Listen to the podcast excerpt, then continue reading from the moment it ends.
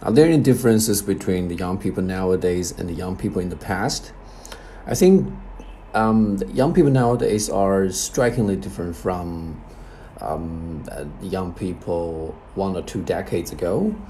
And I think people nowadays are under a greater influence of modern technologies, especially smartphone and mobile internet technology.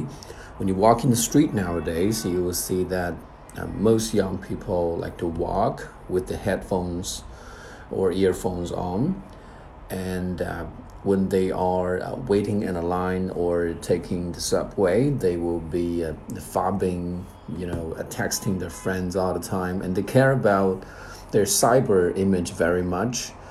I think that's a very obvious difference, and it's quite understandable because, as we can see, our technology is evolving all the time. On the other hand, in terms of their mind, I believe that young people nowadays are also more open minded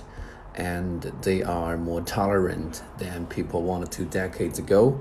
um, because um, people nowadays live in a globalized world and they are exposed to different kinds of cultural backgrounds and different values so they are more capable of embracing all those differences and tolerate and every individual's choices 今天马上要参加雅思考试的同学，可以在淘宝中搜索“彭百万”三个关键字，在我的淘宝店铺里呢，会有整个完整的 Part One、Two、Three 的答案的文本。